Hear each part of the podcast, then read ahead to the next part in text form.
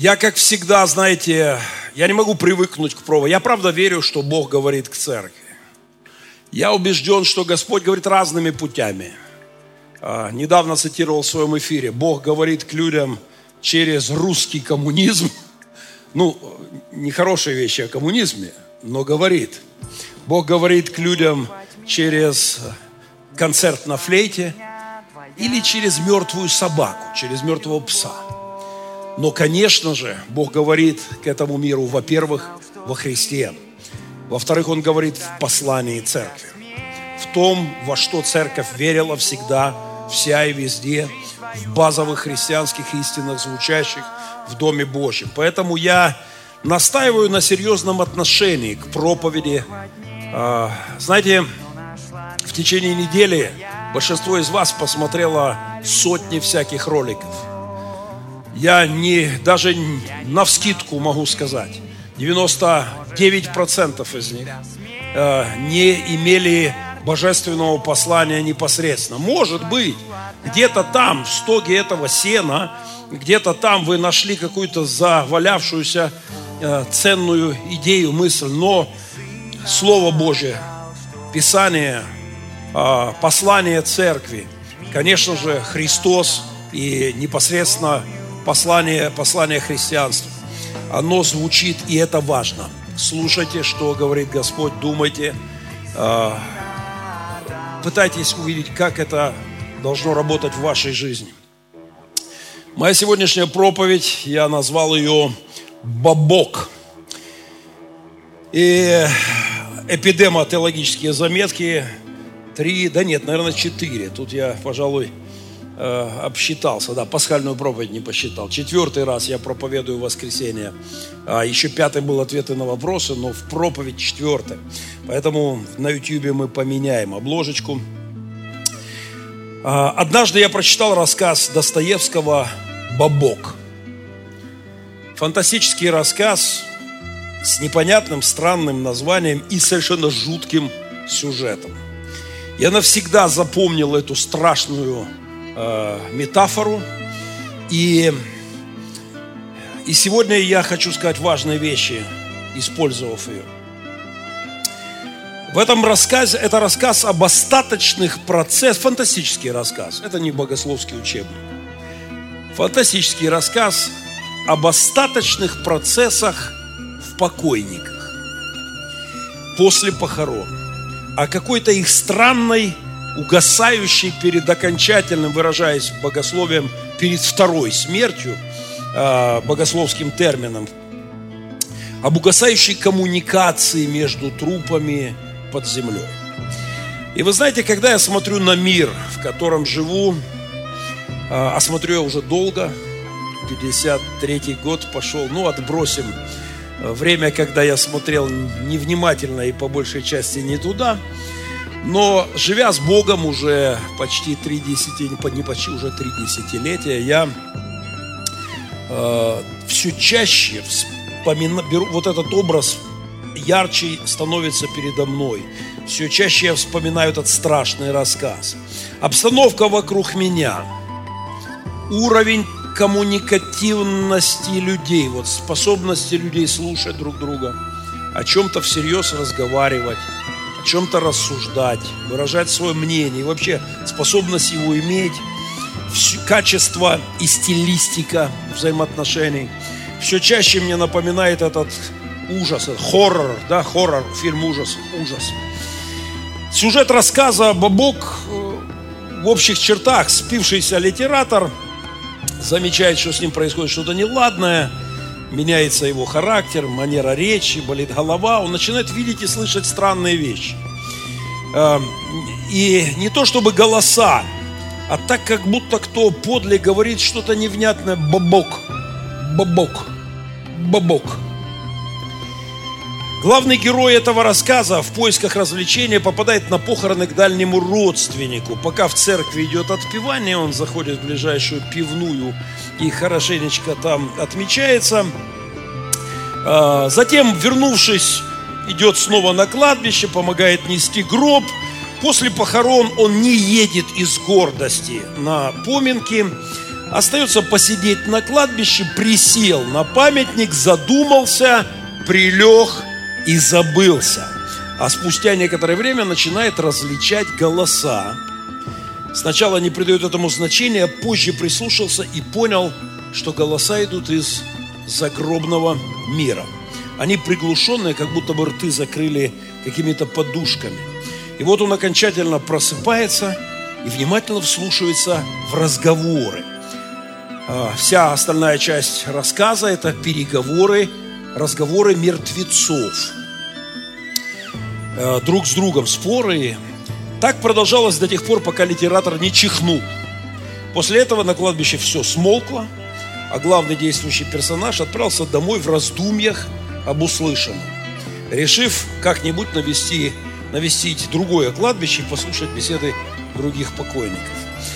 Вот из разговоров трупов, которые он подслушал под землей, он узнал, что спустя несколько дней после похорон, отлежавшись, труп как бы, как бы оживает, вылежался – и как бы к нему возвращается подобие сознания, обоняния, речи. А, наступает непродолжительное время, 2-3 месяца, когда человек или то, что от него там осталось, как бы в последний раз может дать заключительную самооценку собственной жизни, и потом он окончательно уходит в небытие. И вот в этом рассказе Достоевского упоминается – а, один из покойников, который уже его этот двух-трехмесячный срок заканчивается, то есть он уже входит в стадию окончательной бессознанки и все время повторяет бабок, бабок, бабок. То есть какой-то такой уже совершенно разлагающийся труп, который способен издавать бессмысленное булькотение бабок, бабок, бабок. Это такой апофеоз деградации. Наш мир умирает духовно. Он умирает интеллектуально, он умирает культурно. Несмотря на все космические корабли, бороздящие пространство мирового театра, как там говорилось в классике телевизионной, несмотря на компьютеризацию, а, крутые телефоны, Wi-Fi сети, Теслы – Э, новые технологии. Это все, вся эта мишура, все это развитие технологий скрывает от нас страшнейшую драму в истории. Драму номер один. Э, человек расчеловечивается, человек деградирует, человечество разваливается. Бабок, бабок, бабок. Все больше бессмыслицы – все меньше, э, меньше здравости. И мир, в котором мы живем, в главных вопросах, безусловно, деградирует. Я, к сожалению, знаю немало богословов, и даже вызываю некоторых на открытую полемику по этому поводу. Есть немало богословов-социалистов, которые верят, что мир развивается – что он развивается этически, а не только технологически. Я э, убежден, что это страшный самообман. И не буду вдаваться в эту полемику сейчас э, здесь, это отдельный разговор, но для, я вижу, что мир, в котором мы живем, это такой бабок Достоевского. Это некое остаточное сознание творения, оторванного от Творца – это уже мало связанные между собой рефлексии, э, разорванная вот постмодернизмом, как это уже привычно, лидерская команда церкви у нас владеет терминологией, вот разорванная парадигма обрывки каких-то мировоззрений. По большому счету у людей не осталось мировоззрения. У людей, люди стоят ни на чем. Их пасут, их, ими управляют самые глупые идеи этого мира. А, этот мир разорван, люди мало понимают не просто себя, вообще не понимают, кто они. И они все меньше и меньше коммуницируют. Все это очень похоже на этот страшный рассказ Достоевского. Ни у одного меня эта метафора ассоциируется с нашим постмодернистским миром. Российский литератор, поэт, писатель Дмитрий Быков в моем любимом рождественском стихотворении, которое я даже у него однажды украл, наш хакер взломал сайт телеканала «Дождь», украл этот стих оттуда, я его на это благословил под Рождество, но тут же я покаялся, написал Дмитрию Быкову письмо, сказал, простите, я священник, мне стыдно, но я не мог не украсть ваш стих. Я его нигде больше не нашел, сам читать не хотел, поэтому мы украли и выложили меня на Фейсбуке. Дмитрий Быков отпустил мне, Э, этот грех и попросил больше не взламывать сайт телеканала «Дождь», но сказал я, спасибо, для меня это очень приятно, пастор, но больше не ломайте сайт э, «Дождя». Но в этом стихотворении есть следующая строчка. «Глядишь, почти ничего не стало, как и предрек один иудей, чести, совести, долга, срама, слез и грез, и вообще людей. Сплошь лилипутики, минуэтики, растелешившийся бабок. Ни эстетики, ни конкретики, ни политики. Только Бог. Растелешившийся бабок. То есть вот это мертвые души – которые в стадии деградации движутся к последней стадии бабок. Бабок, бабок. Буквально вчера я разговаривал с одним человеком, позавчера, до полной, до глубокой ночи, наверное, до пол первого. Интересный был разговор, и он говорил об одном подростке, которого он недавно посетил. Эти родители уверяют, что он аутист. Но говорит, я понимаю, это не так. Он просто абсолютно деградировавший через компьютеры э, подросток. Он сидит у компьютера, уже вообще не реагирует на реалии. Вот в прямом смысле бабок, бабок, вот он, ага, нападают. То есть полная деградация. И это такая радикальная форма, и, конечно, слава Богу, так не выглядит сплошь и рядом, но в эту сторону мы решительно двигаемся. Лично я могу констатировать факт, что я все меньше могу с кем-то нормально, спокойно поговорить. Где бы ты ни собрался, люди не могут разговаривать, люди втыкают свои телефоны, они перестают общаться, они перестают задавать серьезные вопросы, они, а, они просто, а, как это вы называете, скроллят. Они скроллят, они, а, они живут в каком-то, вот, это очень похоже на те рефлексии, которые описаны у Достоевского из подземного царства. Ни, по, ни чести не осталось, совести, а, долга, понятие долга, обязанности, а, вот этого давлеющего этического императива, срама. Люди вообще не краснеют. Людям не стыдно за страшные вещи, которые они творят. Плакать разучились и радоваться. А, лилипутики, минуэтики – растелешившийся бабок. Не эстетики, огромные проблемы с эстетикой. Огромные, мы говорили, у меня была отдельная лекция для лидеров, мы говорили о современном искусстве. Мы просто это, это какой-то разломанный мир. Не моя дочка, художник, сейчас наверняка ерзает у экрана, у меня с ней жесткая полемика, как с выпускником Академии художеств – Э, но я настаиваю на том, что что-то не так с нашим искусством. Э, ни конкретики, конкретики нет вообще. Люди говорят много и ни о чем. Ни политики. В политике одни лилипутики и минуэтики. Тех людей, которых я мог, называл политиками, их почти не остается. Политики повязаны в лицемерии, в э, просто в каком-то скотском отношении, нет принципов, нет твердых, внятных этических стандартов. Чтобы усилить для вас аллегорию, связанную с Достоевским, Бабок, я покажу вам отрывочек из спектакля, минута сорок, я попью кофе. Имейте в виду, что это покойники, и они исполняют, а их диалоги с собой, диалоги друг с другом в, под, в период окончательного угасания, а один из трупов уже совсем созрел. Бобок, бобок, бобок. И все они знают, у них дело идет в эту сторону и закончится потерей всяких смыслов. И бобок, бобок, бобок. Минута сорок, жуткий спектакль. Звук погромче, поехали.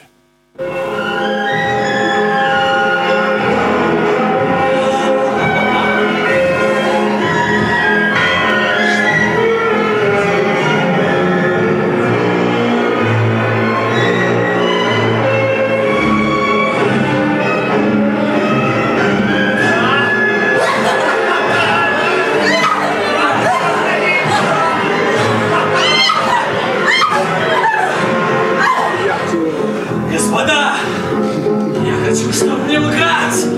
Я только этого и хочу. Ведь жить и не лгать на земле это невозможно. Ибо жизнь и ложь это сила.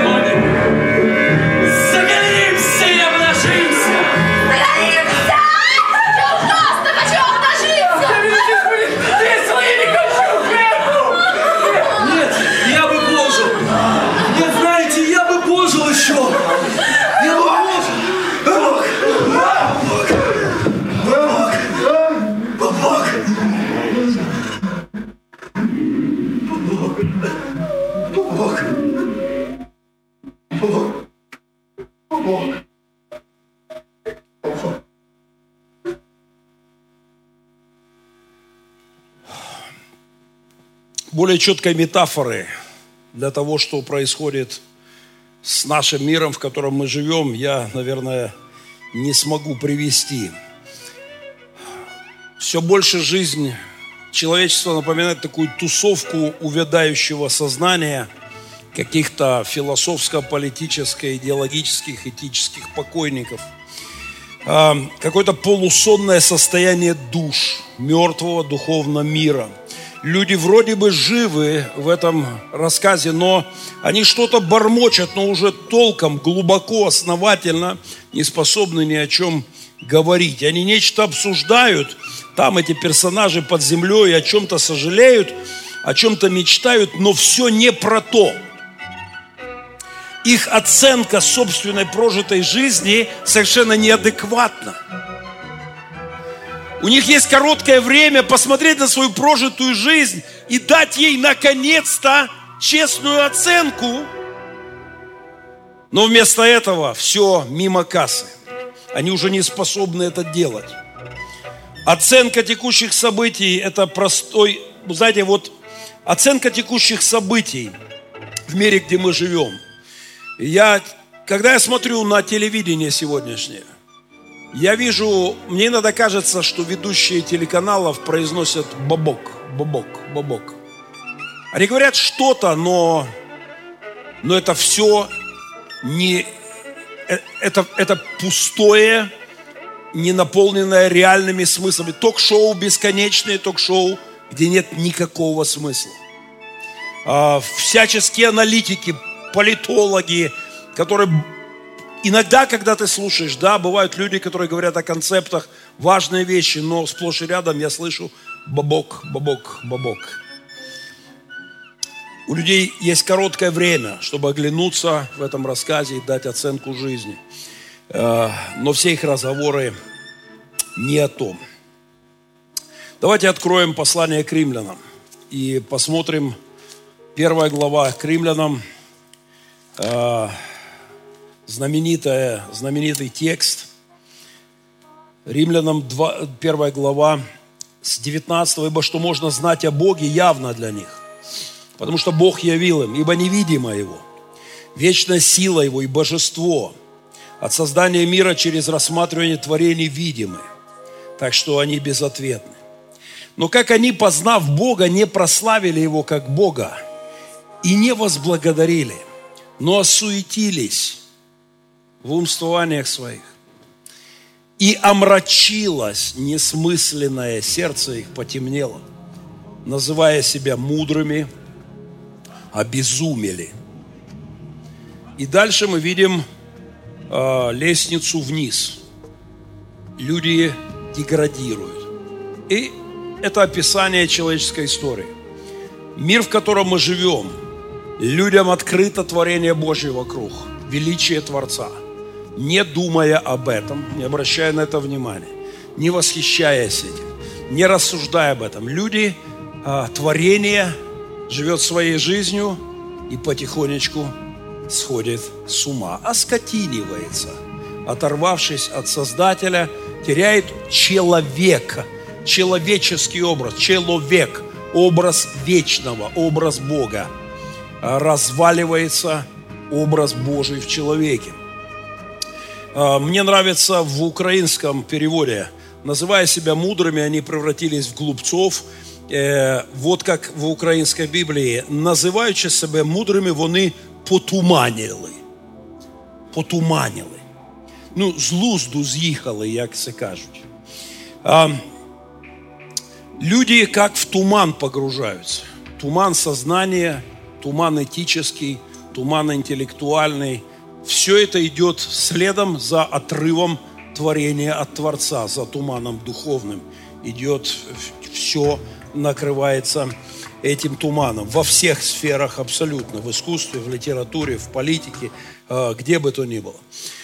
Полный бабок в науке, которая превратилась в свое время, оторвавшись от Бога, превратилась в религию безбожников. Давайте всегда помнить, что первые естествознатели, да, естествоиспытатели, ученые, практически в каждой серьезной науке основоположниками были убежденные христиане. Они познавали этот мир, созданный Творцом, и за каждое открытие, когда им удалось что-то узнать, они воздавали Богу славу, восхищались Его величием творением, но прошло короткое время, и современный человек оторвал науку от Бога, а потом объявил науку и себя Богом. И наука впаривает нам в мозги абсолютные глупости и претендует на божественность. Наука занялась не познанием мира, не познанием сотворенного Создателем, а борьбой с Творцом. Она стала средством войны с Богом во многих случаях. Ну, по крайней мере, как ей показалось. А, духоборчеством назвал науку э, в начале советской власти, взятую на вооружение атеистами. Максимилиан Волошин, он назвал ее новой верой атеистов и совершенно справедливо.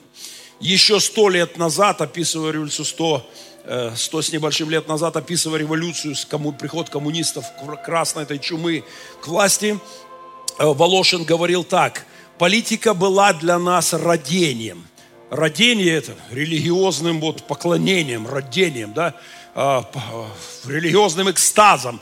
Политика была для нас родением. Наука духоборчеством. Духоборство, то есть религией. Марксизм догматикой – партийность аскетизмом. Вся наша революция была комком религиозной истерии. Наука, оторвавшись от Бога, начала нести полную чушь. И э, была, стала религией безбожников, э, объявив о своем отрыве от Творца. Говоря о коронакризисе мира – на этой неделе в своем эфире я комментировал статью британского журналиста в авторитетнейшем издании The Spectator, старое авторитетное издание. Мэтт Ридли, политик, бизнесмен, член парламента Великобритании, э, в своей статье «Мы знаем все и не знаем ничего» э, сделал очень интересный вывод, который меня побудил взять эту статью в свою аналитическую программу. Э, он говорит о том, что с вирусом Э, хотя эпидемия длится уже не первый день, одни вопросы. Он говорит, мы ничего толком не знаем. Передается ли COVID-19 в основном дыханием или прикосновением? Толком ответа не могут дать ученые. Бесконечные споры, нет, нет, нет, э, нет понимания. Дети передают это, не заболевая, или нет? Являются ли дети носителями бессимптомными или нет? Не может ответить наука. Почему в Британии дело намного хуже, чем в Японии? Нет ответов. Куча версий, никто не может сказать, потому что. Вот так говорит наука, такие доказательства. Почему тучные люди особенно подвержены риску? Сколько людей переболело? Цифры расходятся абсолютно. Никто не может внятно ответить на этот вопрос. Аппараты, в конце концов, практические вопросы. Аппараты вентиляции легких, с которыми столько переполоху было, помогают или убивают? Последние цифры из Нью-Йорка приводят в шок. 12% тех людей, кого подключали на аппараты вентиляции в Нью-Йорке, 12% только выжило. Доктора действовали по инструкциям, которые им дала наука. Если вот так, температура такая, да подключай вот этот аппарат, засовывай трубку, включай, качай. Вот они это делали, а потом оглянулись и говорят, елки, а мы ж наверняка убили кучу людей. Потому что, судя по статистике, если бы они ничего не делали, выжило бы намного больше людей, чем они подключали эти аппараты. То есть э, нет ответов. Будет ли вторая волна, если коронавируса, если да, то где и когда? Вывод журналиста. Мы даже не начали получать ответы на эти вопросы за полгода уже эпидемии, которая идет, идет начавшись в Китае. Мы не знаем, что работает, что нет. Может быть, мыть руки и не обниматься уже достаточно. Может быть, мы завалили экономику мира зря. А может быть, наоборот, это спасло мир от катастрофы. Не, мы не можем знать это. И вот здесь, резюмируя эту драматическую свою статью, весьма честное описание ситуации, журналист заявляет – то, что мне как теологу было понятно всегда. После нескольких месяцев кризиса, пишет э, Том Ридли, мы все еще щупаем, ощущаем туман невежества и совершаем ошибки. Мы все еще в тумане невежества. И дальше короткое резюмирующее заявление. Нет такой вещи, как наука. Последнее предложение я хотел бы подчеркнуть красным. Нет такой вещи, как наука. На этой карикатуре из этого же журнала «Спектатор» доктор э, на, э, на Родео, именно так надо произносить, нас научили в Техасе, мы были с моими сынами на этом шоу во время кругосветки Родео, когда Э, пытаются на этом быке удержаться. На карикатуре доктор, который пытается оседлать коронавирус, э, вы видите, что он уже далеко не первый. На арене израненные и погибшие доктора, к сожалению, это так. И, и увы, этот доктор не может справиться с, с этим вирусом. Наверняка он следующий, кто слетит с него.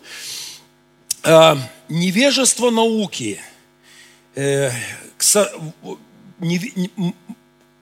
этот вирус впечатляет по количеству жертв и переполоху не менее, чем вырвавшийся из клетки э, бешеный, э, бешеный бык. Невежество науки демонстрируется этой ситуацией. И это проповедь, которую должен услышать мир, возомнивший себя э, в великим и не нуждающимся в своем Создателе. Когда-то классик говорил, Евгений Онегин, мы все глядим в Наполеоны двуногих тварей, миллионы. А, но с нами все еще хуже. Если бы мы глядели в Наполеоны, было бы не так страшно. Человечество настолько сошло с ума, что уже на протяжении нескольких столетий в лице своих множественных, колоссального количества представителей – уже глядит не в Наполеона, а намного выше. Бесстыже глядит выше. Люди возомнили себя центром Вселенной и всемогущими. А, вот эту, эта книга, про которых я, это одна из книг, по которым я вел семинары для лидеров нашей церкви на моем YouTube, плейлист Seven Summit, можно найти хакнутые Харари читатели, отдельную лекцию. Эта книга называется так «Краткая история будущего». Первый том у него был у Харари «Краткая история прошлого», а это краткая история будущего. Если совсем коротко, то краткая история будущего в заголовке книги «Homo Deus» – «Человек – Бог». То есть этот мужик, вышедший замуж за мужика в Израиле, профессор с мировым именем, думает, что человек – вот-вот станет божественным. И он, конечно, не нуждается больше в Творце. Я не раз вспоминал об этом и говорил, что буквально в сентябре прошлого года его привезли в Украину. Э, Пинчук, один из наших олигархов, ввалил ему кучу денег, и он учил нашу элиту. Давайте же почитаем мысли этого мудреца до коронавирусной эпохи. Я просто наугад за две минуты выбрал три мысли. Вот просто послушайте, о чем нашу с вами элиту украинскую, и не только украинскую, мировую, учат эти умнички. Внимание! Третьим грандиозным проектом человечества в 21 веке будет обретение божественной силы, созидания и разрушения. Ну, с разрушением у них более-менее еще как-то получается, с созиданием пока очень туго. Третьим грандиозным проектом человечества в 21 веке будет трансформация Homo sapiens, человека разумного, в Homo Deus, человека божественного, человека Бога. Чуть дальше – так что вполне можем свести нашу новую повестку дня человечества со множеством ответвлений к одному проекту – достижению божественности. Внимание, это говорит не, не чокнутый какой-то э, в дурдоме пациент палаты номер 5, 8, 10. Это Человечьи книги продаются по миру лучше других. Они переведены на кучу языков, и ими завалены все книжные магазины мира. Я в Африке вижу эти книги, в Америке, в Канаде, в Украине, в каждом книжном магазине. У нас на повестке дня один вопрос. Мы вот-вот станем богами. Еще одну цитатку я так тут рядышком буквально сегодня с утра для вас подобрал. Апгрейд людей в богов – может идти одним из, одним из трех путей. Биоинженерия, киберинженерия или инженерия неорганических существ. А, нет, то есть апгрейд наш с вами в богов. Но нет абсолютно никаких оснований считать, что человек разумный – конечная остановка. То есть мы просто временное эволюционное звено, но мы подходим к новому рывку, апгрейд в богов у нас на повестке дня. Посмотрим еще чуть-чуть. Вот еще одну цитатку. Сегодняшние ученые далеко обошли Бога из Ветхого Завета. А, ну и так далее. Э, здесь этих вещей на каждой страничке масса. Позвольте мне сказать, что вот этот божественный апгрейд нас из Homo sapiens Homo Deus – ну как бы сказать, подзавис. Эти книжки читали, готовились апгрейдиться до уровня Бог. В играх есть, да, в детских, уровень Бог. То есть вот ты там начинаешь, новичок, специалист, да, там какие есть. И потом, как вот самый крутой уровень Бог. Вот нам обещали апгрейдиться до Бога, и что же мы с вами видим – а, вдруг зависли мы при апгрейде, все человечество, вынуждены отозвать свою божественную, шумно презентированную, в том числе этим э, профессором, операционку, потому что что-то не работает. Наука, которая обещает тебе и мне, что ты вот-вот станешь Богом, это не развитие науки, это ее деградация, это бобок. Бобок. Иногда мне кажется, что весь мир, говоря народным, народным языком алкоголиков, поймал белочку. Вот белую горячку, делириум тременс. Помните, белый, белая горячка. О, белый, белый, делириум тременс. Белая горячка. А, да, совсем белый, совсем горячий. Когда люди всерьез говорят об эволюции, выдавая ее за науку, когда люди рассуждают о том, что ребенок после рождения не надо писать, какого он пола, оставьте прочерк, он подрастет, сам определится. Когда мне говорят о том, что мы вот-вот найдем лекарство от смерти, а об этом постоянно и в книжках Харари, и у кучи фантазеров от псевдонауки, от бабка в науке, что вот-вот мы решим проблему бессмертия, человек будет жить вечно. Мы перезапишем человека на, на электронные носители и перезальем в новую плоть. Я слышу бабок все время. Когда мы убиваем 150 тысяч детей в день в абортариях, в, в чреве матерей, и говорим, что мы современное, продвинутое, технологически развитое человечество, не то, что там в темном средневековье, это белочка мирового масштаба. Мы обезумели. А, оставив Творца, не поклоняясь Творцу-Создателю, мы сходим с ума. Мы создали религию человечества и обезумели. Творение возомнило себя Творцом. Полный идиотизм. В конце еще своей жизни, незадолго перед моим появлением на белый свет, Клайв Льюис, любимой, надеюсь, и вами, хроники Нарнии, авторы и, и прочих шедевров, богословских, литературных шедевров – Написал коротенькое эссе, я очень хотел бы вот с молодежью его почитать вместе.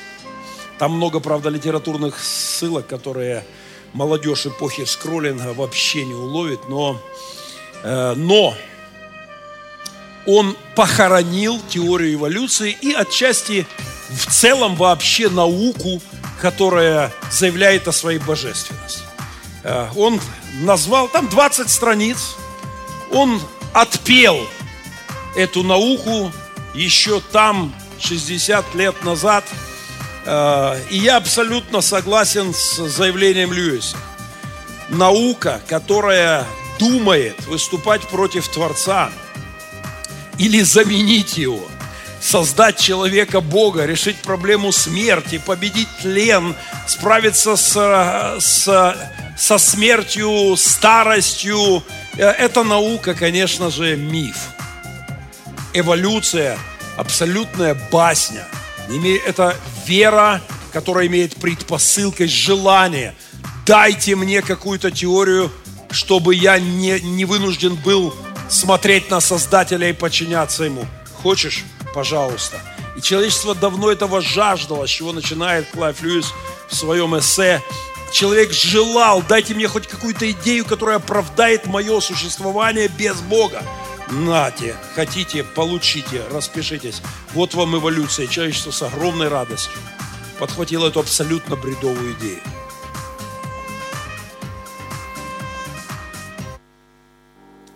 Бабок в религиозной упаковке меня, как священника, особенно сильно тревожит и травмирует.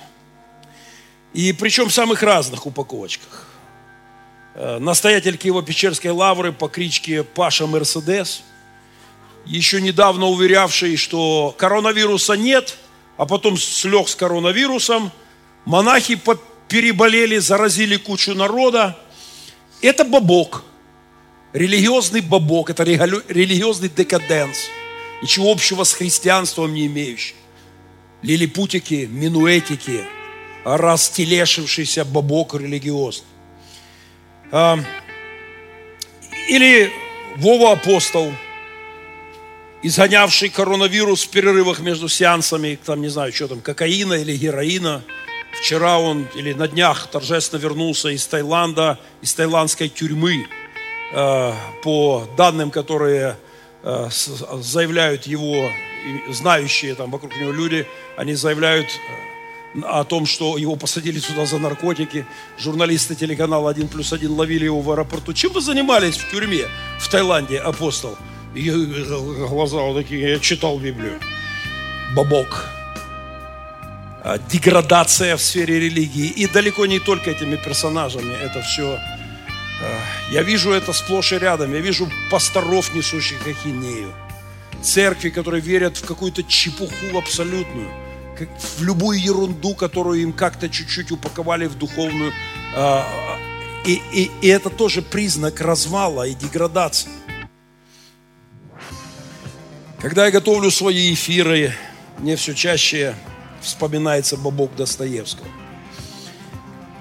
Иногда мне кажется, что я в каком-то царстве мертвых пытаюсь достучаться до их совести, разума, этики, базовых каких-то понятий. На этой неделе я пересмотрел перед своим, опять же, эфиром, пересмотрел поздравление к Дню Победы российских епископов. Меня типало, типало просто от бесстыдства. 75 лет прошло с начала, с конца победы над нацизмом.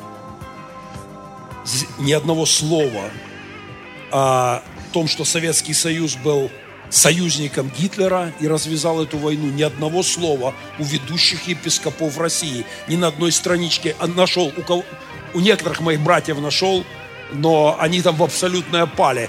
А все официоз, ни одного слова об этом. Бесстыдство высшей степени. Более того, некоторые вот эти союзники, американцы, англичане, они не хотели открывать второй фронт. Алло! Второй фронт на самом деле был первый. Французы и англичане начали войну с фашизмом, союзником которых был Сталин в 1939 году. Это был первый фронт.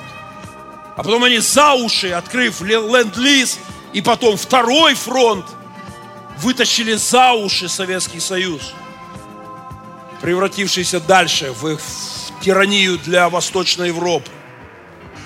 Спустя 75 лет я не слышу ни одного слова из уст епископов России об осуждении интервенции Советского Союза вместе с Гитлером.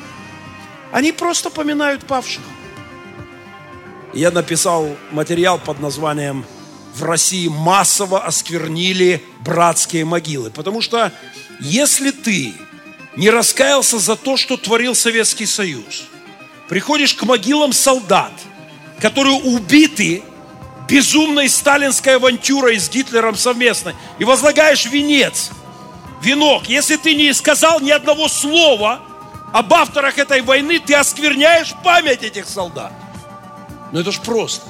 Это же базовая этика. Как это можно не видеть? Но только в состоянии мертвости этической. Это как если бы меня пристрелил кто-то, и потом его дети приходят на мою могилу, возлагают э, там цветы, вспоминают мои проповеди, и они ни разу не сказали прости Господи за то, что натворили отцы наши. Однажды, если вы помните, Иисус увидел эту картину и взорвался. Он сказал, вы, дети тех, кто убивал пророков, вы сегодня строите им могилы. Вы свидетельствуете о убийстве ваших, ваших отцов, что их дела злы. Вам надо бы раскаяться в этом. Но мы живем в мире этически мертвых, духовных, в кавычках, лидеров. Они с абсолютным бесстыдством – повторяют повестки пропагандистов и, зная правду, молчат. И у меня ощущение, что я обращаюсь к этическим покойникам, которые что-то лепечут, а, типа бабок, бабок, бабок.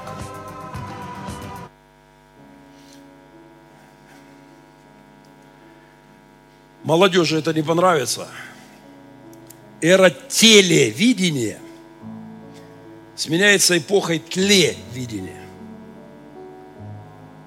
Молодые люди, у вас тотальный бабок в интернете. А, я вчера впервые в жизни открыл ТикТок.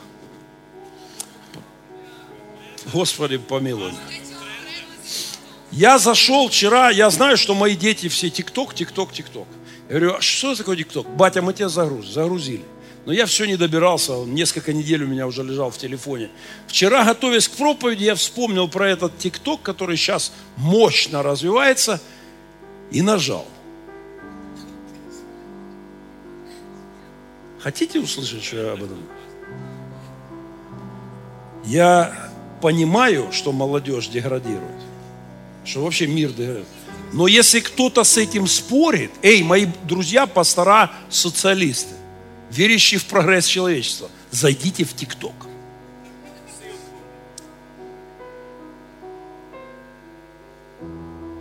Поколение Google, для которого книга все чаще становится интеллектуально неподъемным грузом. Если вы не преломите тренд, вы разучитесь думать.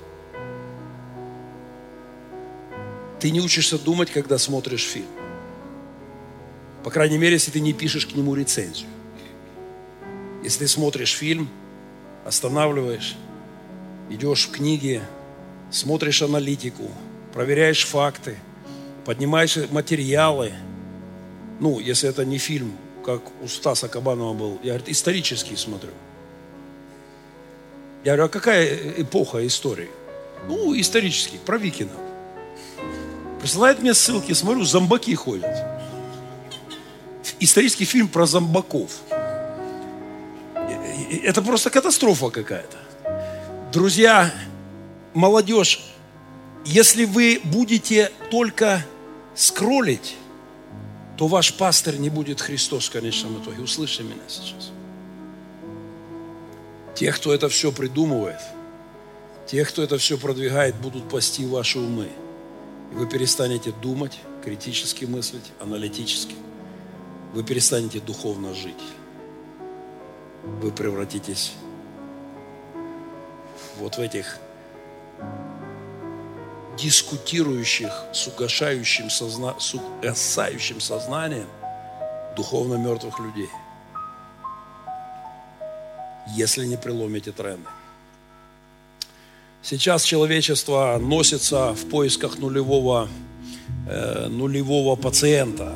Пациент zero, как это называют. Э, первый заразившийся COVID-19. Но я настаиваю на том, что человечество болеет куда более серьезной болезнью, чем COVID-19. Если хотите, это эдемский COVID. Нулевой э, пациент zero был Адам. Вне всяких сомнений – история болезни человека и от, оторванности творения от Творца началась там, в Эдемском саду. А, нулевой пациент – источник заболеваний всех наших болезней. А, тот, который отдал свою корону, человек был венцом творения, увенчан Богом или коронован Богом. И в названии этого вируса, который сегодня сполошил мир, есть ирония. Сегодня нам нужна, нуж, нам нужна дефибриль, дефибрилляция человечества. Фибрилляция – это мерцание, трепыхание, свертывание. И такое трепыхание, вот, вот эти описанные у Достоевского личности, которые перестают постепенно быть личностями и в конце концов угасают. Это и есть фибрилляция. Это такое мерцание. Большинство людей, живущих сегодня в мире, в них еще еще где-то мерцает какая-то Божья искра. Что-то еще живо, есть порывы влюбленности, есть порывы добра, вдохновения. Но если ты как творение не обращаешься к Творцу, то все эти мерцания становятся все реже, реже, и они угасают. И тогда нужен дефибриллятор. Вот эта штуковина, которую приносят и лупасят ее. Люди, не знающие Бога, понимают, что им нужно вдохновение. Куда они идут? коучи, мастер-классы, э, психологи дают позитивные установки. Но послушайте, молодежь, я знаю, у вас очень популярны. Я не против лекций, мастер-классов, но послушайте, ни на одном мастер-классе никто не оживит твою душу. А нет у человека ресурса, чтобы твоя душа жила. Это не в руках никакого коуча самого чокнутого, орущего громче всех, а, из мотивационного спикера. Вы можете ожить, а духовная смерть, этот бобок не лечится припарками, не горчичниками. Его может только воскресить Христос в человеке. Нет такого аппарата вентиляции ни легких, ни мозгов, который бы оживил человека, если он теряет связь с Богом. Мировой кризис сегодня – это дефибриллятор для умирающего мира. Я благодарен Богу за то, что Он позволяет этому миру хоть немножко встряхнуться. Перестать мечтать о своей божественности, а, как программе на ближайшее время, перестать верить в то, что ты сам решишь проблему бессмертия. А, мировой сегодняшний кризис просто дает какое-то оживление. Вчера я беседовал с одним богословом, который и переслушал некоторые эфиры. Мы готовимся, надеемся сделать совместный проект. И он сказал следующую фразу. Лучшим средством к возвращению в реальность является по-прежнему жареный петух. А, ну, это старый русский язык, это разъяренный петух, который на тебя кидается. Я пережил этот опыт в детстве, я убегал, но он меня догнал. И я вам скажу, разъяренный петух клюет серьезно.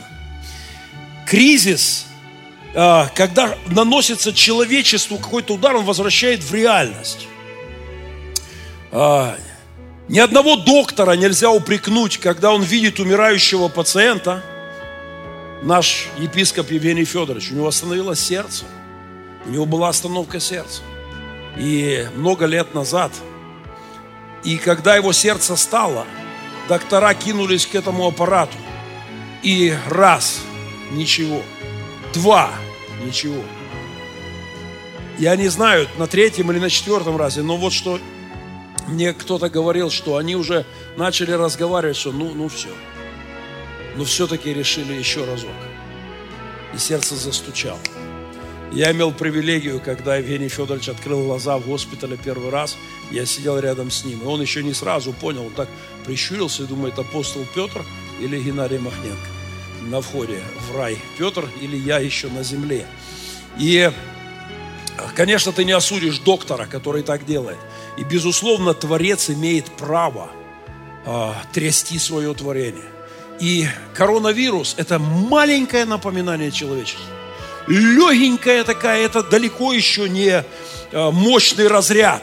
Это легкое напоминание человечеству о своей полной, тотальной, абсолютной зависимости от Творца. И если мы не поймем, если мы не поднимем свои головы кверху, если мы не, не перестанем бредить бабок, бабок вместо псевдонаукой, культурой, политикой, если мы не вспомним о Создателе, я уверен, Бог будет продолжать. Позавчера, как я уже говорил, до глубокой ночи мы беседовали с одним братом. Он очень оригинальный брат, классный э, приемный отец. Мы беседовали с ним, э, и он увлечен вот э, книгой Откровения. У него, у него постоянно, он постоянно говорит о нюансах в истории, как все идет к финалу, как закручивается финальная сцена истории. У него есть толкование на каждого зверя, книги Откровения, книги Даниила. И я обычно скептически отношусь к этому, но это не просто э, какой-то вот странный человек. Он действительно анализирует события, и он показывает, смотри, все движется к финалу. Но вот в чем я согласен с ним, и, безусловно, с книгой Откровения, с Писанием. Если мы смотрим на последние фрагменты истории мира, в книгу Откровения, мы видим, как Бог включает режимы дефибри... дефибрилляторов. Он, включ... он эти чаши гнева, эти какие-то суды Божьи, которые в последние дни будут умножаться. Это говорит Евангелие о том, что в последние дни настанут вре...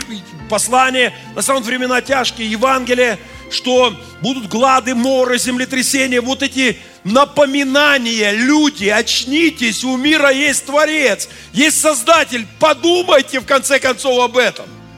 Эй, скроллящие, ютьюбящие, тиктокающие, поднимите очи к небесам.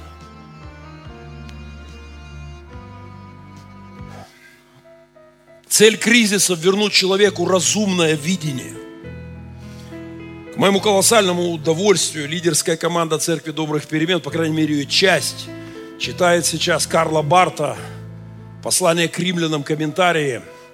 И один из терминов, который постоянно упоминает Карл Барт, что человеку необходимо разумное видение.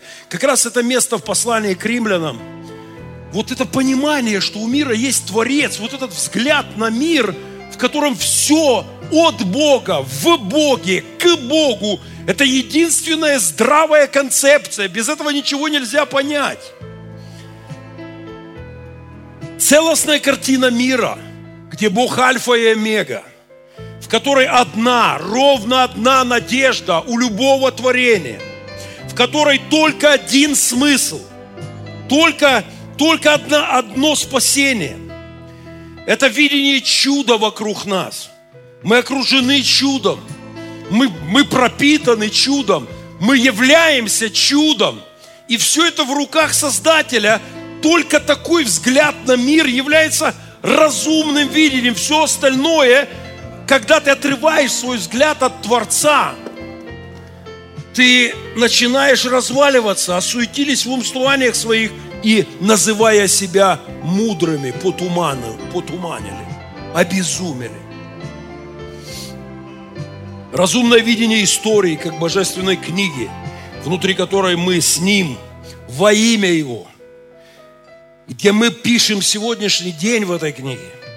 Разумное видение – это благодарность за миллионы вещей, данных тебе от каждой молекулы кислорода, до каждого удара сердца, до птиц под, вокруг тебя, пение птиц, весна, цветы, сирень. Это все разумное видение, это хвала Творцу. Нам, говоря по-українськи, потрібно повернутися, прийти до тями, вернуться в сознание, чтобы выбраться из этой жуткой трагедии состояния разваливающихся и постепенно разлагающихся душ духовных покойников, которые, если не остановится этот процесс, просто будут доходить до последней стадии. Вера и разумное видение открывает глаза нам. Вера наводит резкость. Ты начинаешь видеть Бога повсюду. Ты начинаешь восхищаться Для этого есть миллиарды поводов вокруг нас и в нас, и везде абсолютно. Вера как холодный уш, как ушат холодной воды. Эм, вот, знаете, та напасть, которая навалилось на нас сейчас этим коронавирусом, это такое ведро холодной воды на человечество, находящееся в сонном состоянии. А, это неприятная процедура, но взбадривающая, безусловно, отрезвляющая. Э, ведро ледяной воды на голову с утра, или если у вас есть возможность, как у меня с моими сынухами, заныр в ледяной бассейн, а мы практикуем это. А, вот когда ты просыпаешься на таком полуавтомате еще, да, полусонный, ты добредаешь до улицы, но как только ты свои телеса опускаешь в эту воду, у тебя мгновенно оживает сердце, оно начинает колотиться, у тебя оживает твое тело, у тебя очень широко открываются глаза. Вера христианская, она оживляет сердце. Настоящие живые отношения с Богом оживляют твой взгляд на мир, открывают твои глаза – а, сердце перестает быть каменным. Ты выходишь из состояния такого анабиоза, сонливости духовной. А, вижу Бога каждый день. А, у того же Барта есть этот термин обнаженная сотворенность мира. Если ты не слеп, ты видишь Творца везде, повсюду. Все кричит о нем. А, каждый рассвет, каждый закат. У меня рассвет виден прямо с постели. А, вот это солнышко, поднимающееся над морем, нас вид на море, прямо встающее над морем солнце, э, кричит о величии Творца, летящая планета, наше мироздание. Все это назвал Карл Барт обнаженной сотворенностью, очевидной обнаженной сотворенностью. Она должна пробудить нас, помочь нам очнуться, прийти в себя и поклониться Творцу, и воздавать Ему хвалу. Если мы этого не делаем, если мы не воздаем Богу славу, осуетились в умствованиях своих, называясь омрачилось сердце, и называя себя мудрыми и обезумными. И дальше идет, э, идет развал. Еще одна музыкальная пауза. Старенькая запись, но мне так нравится это исполнение – Погромче, пожалуйста, я допиваю свой кофе, и мы на финишной прямой.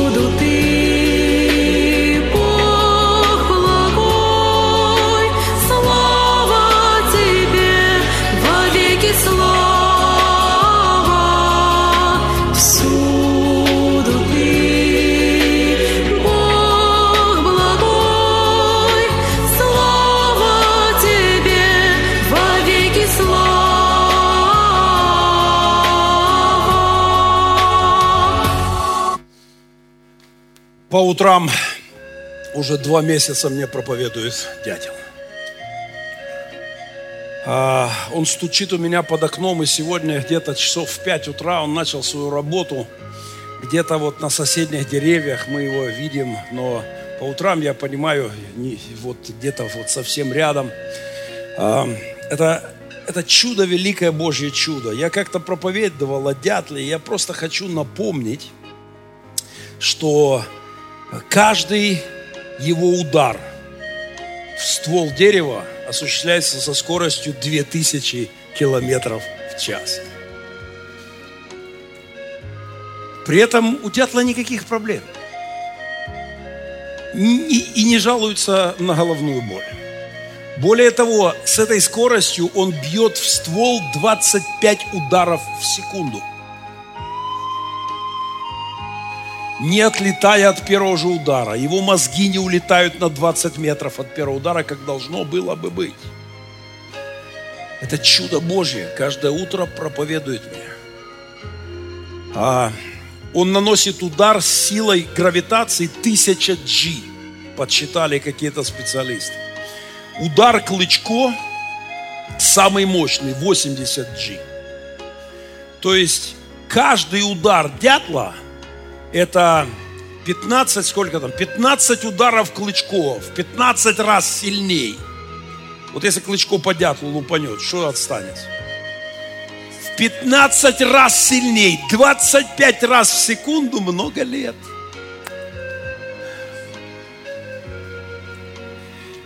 Я сегодня утром подумал, что я не знаю, как называется эта проповедь, но, наверное, в переводе на народный – я бы назвал эту проповедь «Какие же вы люди, неверующие дятлы?» Как можно не верить в величие Творца? Знаете, что у него язык выходит из левой ноздри? Не из гортани, как полагается. Эволюционисты один этот язык дятла обламывают всю теорию эволюции, выбрасывают его в мусорный ящик. Один язык дятла. Потому что он выходит не из гортани, а из ноздри. Я думаю, в дизайнерском бюро Творца Вселенной кто-то пошутил. Сказал, давайте сделаем вот прямо из ноздри. Он выходит, потом каким-то странным образом опоясывает шею, заходит с той стороны и уже потом выходит в клюв. И причем этот язык удлиняется в шесть раз, может определить, нужна ему эта камашка или нет. Если нужна, прилипает и забрал. Не нужна, дальше не прилипает. Мы действительно безумцы, если не видим Творца вокруг нас в творении. И заканчивая проповедь, я хочу напомнить тезис из моей первой проповеди карантинно-эпидемиологических заметок. Я хочу напомнить, что мы были коронованным творением, увенчан славою. А человек, Псалом, Псалтырь 8.6, увенчал, Бог короновал человека. Но что случилось дальше? Иеремия говорит, корона упала. Пророк Иеремия говорит, корона упала с головы нашей. несчастья к нам пришли за то, что мы грешили. Мы потеряли достоинство. Если мы забываем о Творце, мы теряем достоинство. Мы перестаем быть людьми. Мы просто превращаемся в животных, без смы... мы теряем смысл. Если мы теряем связь с Творцом, мы просто разлагаемся этически, интеллектуально, в конечном итоге физически. А, и без связи с Богом, без, у нас мы, мы развенчаны, как принц Гарри. Мы больше не его королевское высочество, если мы отрываемся от Творца, от Создателя. И я хочу напомнить, что Христос пришел вернуть нам корону, достоинство, а, величайший титул – человек, образ Божий. В своей единственной проповеди за кафедрой, когда Иисус читал пророка Исаию, первый стих, помните, пророк Исаия, 61 глава, «Дух Господень на мне, ибо Бог помазал меня благовествовать нищим, послал меня исцелять сокрушенных сердцем, проповедовать пленным освобождение, открыть темницы узникам, проповедовать лето Господне благоприятное и день мщения Бога нашего, утешить всех сетующих. Третий стих. Возвестить сетующим на Сионе, что им вместо пепла, вместо праха, вместо полной деградации до химических элементов – Вместо пепла дастся украшение.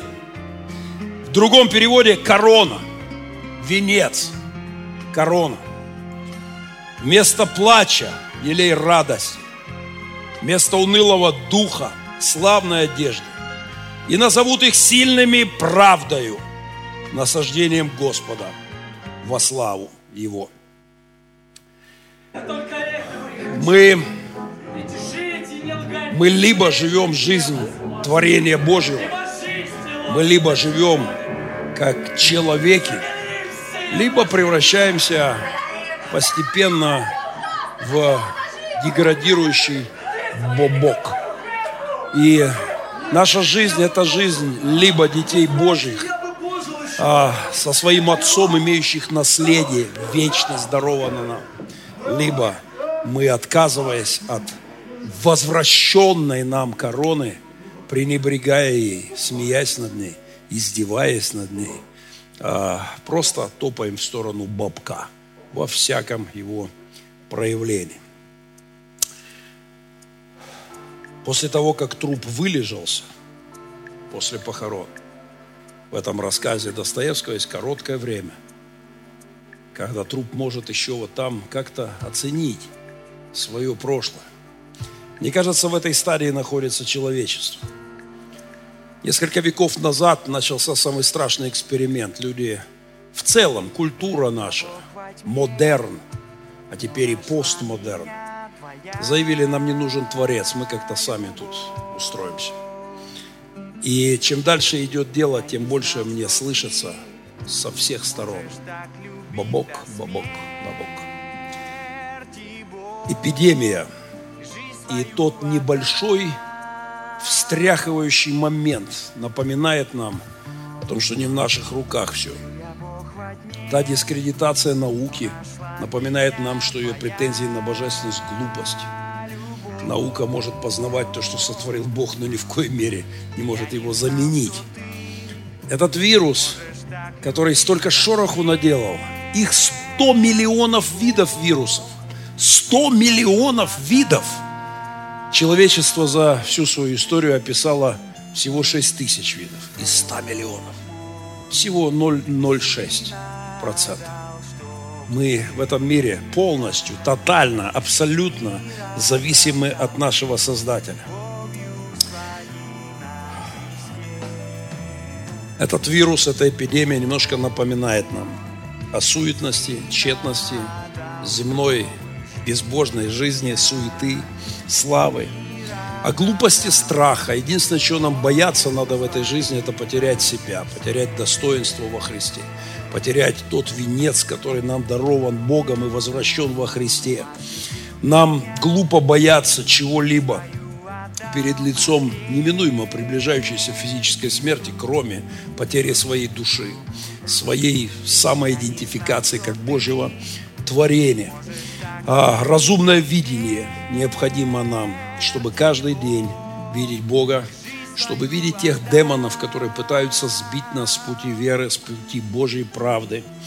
А, да хранит нас Господь жить с открытыми глазами, наслаждаться творением и оставаться Его людьми, не превращаясь в духовных покойников, каковыми мы были все до тех пор, пока Христос не пришел и не помиловал нас и не оживил нас. Давайте помолимся вместе. Отец, мы сегодня на этом месте вновь пред Тобой, и мы говорим о Тебе. Каждый говорит сейчас о чем-то своем в этом мире. Каждый думает о своем.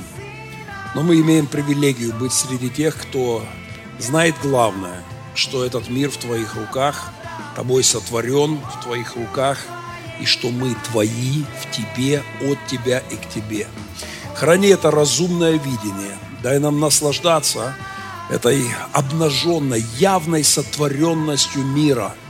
Дай нам видеть Тебя, Господи, в рассветах и закатах, в ветре и в дожде, в каждой капле росы, в каждой букашечке и птице. Дай нам видеть Тебя друг в друге. Дай нам видеть Тебя в людях. И дай нам быть теми людьми, которые не не живут в безумии неверия. Господи, поскольку люди, осуетившись, омрачили сердце их, называя себя мудрыми, обезумели, не воздав Тебе хвалу, мы молимся, чтобы Ты хранил нас в поклонении Тебе, в почитании Тебя, как нашего Создателя и Спасителя. Хвала Тебе, честь и слава. Боже, я молю Тебя за моих братьев и сестер, тех, кто здесь в зале, и тех, кто у экранов – где бы они ни были, касайся их сердец и дай им жить человеческой жизнью. Боже, этот мир, правда, оскотинивается, правда, элементарные вещи, они рассыпаются. Человек перестает быть человеком. Храни нас, Господь, чтобы мы были Твоими людьми, жили с Тобой, поклонялись Тебе, служили Тебе и людям во имя Иисуса Христа. Аминь.